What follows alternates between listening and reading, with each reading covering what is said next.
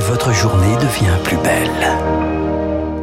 Merci d'écouter Radio Classique. Il est 9h passé d'une minute. Le journal incontournable est d'abord avec Augustin Lefebvre. L'essentiel. Les dirigeants de 50 entreprises polluantes invités à l'Elysée cet après-midi en pleine conférence sur le climat. Le président Emmanuel Macron veut discuter avec eux des moyens de baisser leurs émissions sans diminuer leur production.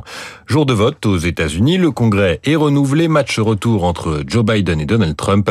L'ex-président a annoncé une annonce importante dans une semaine possible nouvelle candidature à la Maison Blanche. Et puis un titre pour le tennis français. Cette nuit, Caroline Garcia a remporté le Masters WTA, la compétition qui regroupe les meilleures joueuses de l'année.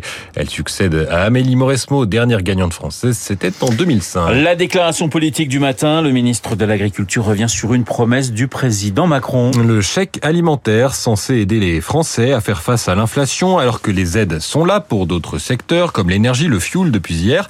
Marc Fesneau explique ce matin sur Public Sénat que ce chèque alimentaire est très compliqué à mettre en place. Il a tout d'une usine à gaz. La difficulté dans laquelle on est, c'est d'essayer de trouver un outil euh, ou un dispositif unique qui essaie de répondre à trop d'équations et à trop d'inconnus. Parce qu'on va en faire quoi de ce chèque alimentaire?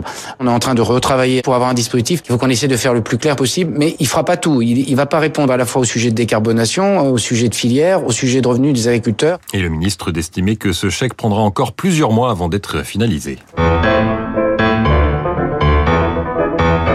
Votre choix culturel ce matin, Augustin, eh bien c'est le retour de Starmania. 43 ans après le lancement du spectacle par Luc Plamondon et Michel Berger, reprise du metteur en scène Thomas Joly, extrait 2022.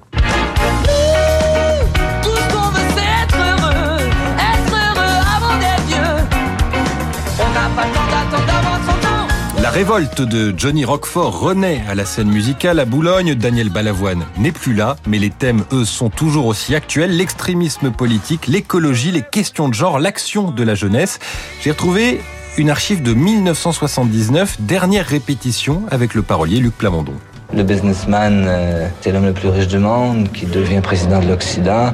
Il y a Johnny Roquefort, qui est un zonard, qui vient tout casser dans la ville euh, le soir euh, gratuitement, mais qui devient finalement, par sa rencontre avec une révolutionnaire, fille à papa intellectuel de gauche, qui le politise et qui en fait un chef terroriste. Voilà, donc pour voir cet opéra rock, évidemment, c'est à partir de ce soir à la scène musicale à Boulogne. Le spectacle partira ensuite en tournée en France, en Belgique et en Suisse.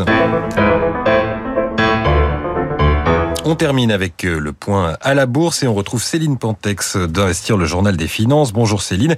Quelle tendance à l'ouverture eh bien, le CAC 40 est en petite forme. Hein. Ce matin, moins 0,5%, 6386 points. Calme et prudence sont les maîtres mots cette journée d'élection de mi-mandat aux États-Unis. Un scrutin décisif pour le président euh, Joe Biden. Les sondages sont peu favorables au Parti démocrate. A priori, il devrait perdre la Chambre des représentants. En ce qui concerne le Sénat, le doute plane encore alors avant les résultats des élections de midterms. Les opérateurs prennent connaissance ce matin des nouveaux plans stratégiques de Renault et Carrefour, deux valeurs emblématiques du CAC 40.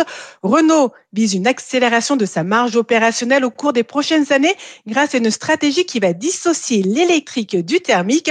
Quant à Carrefour, il va poursuivre le développement de ses marques propres.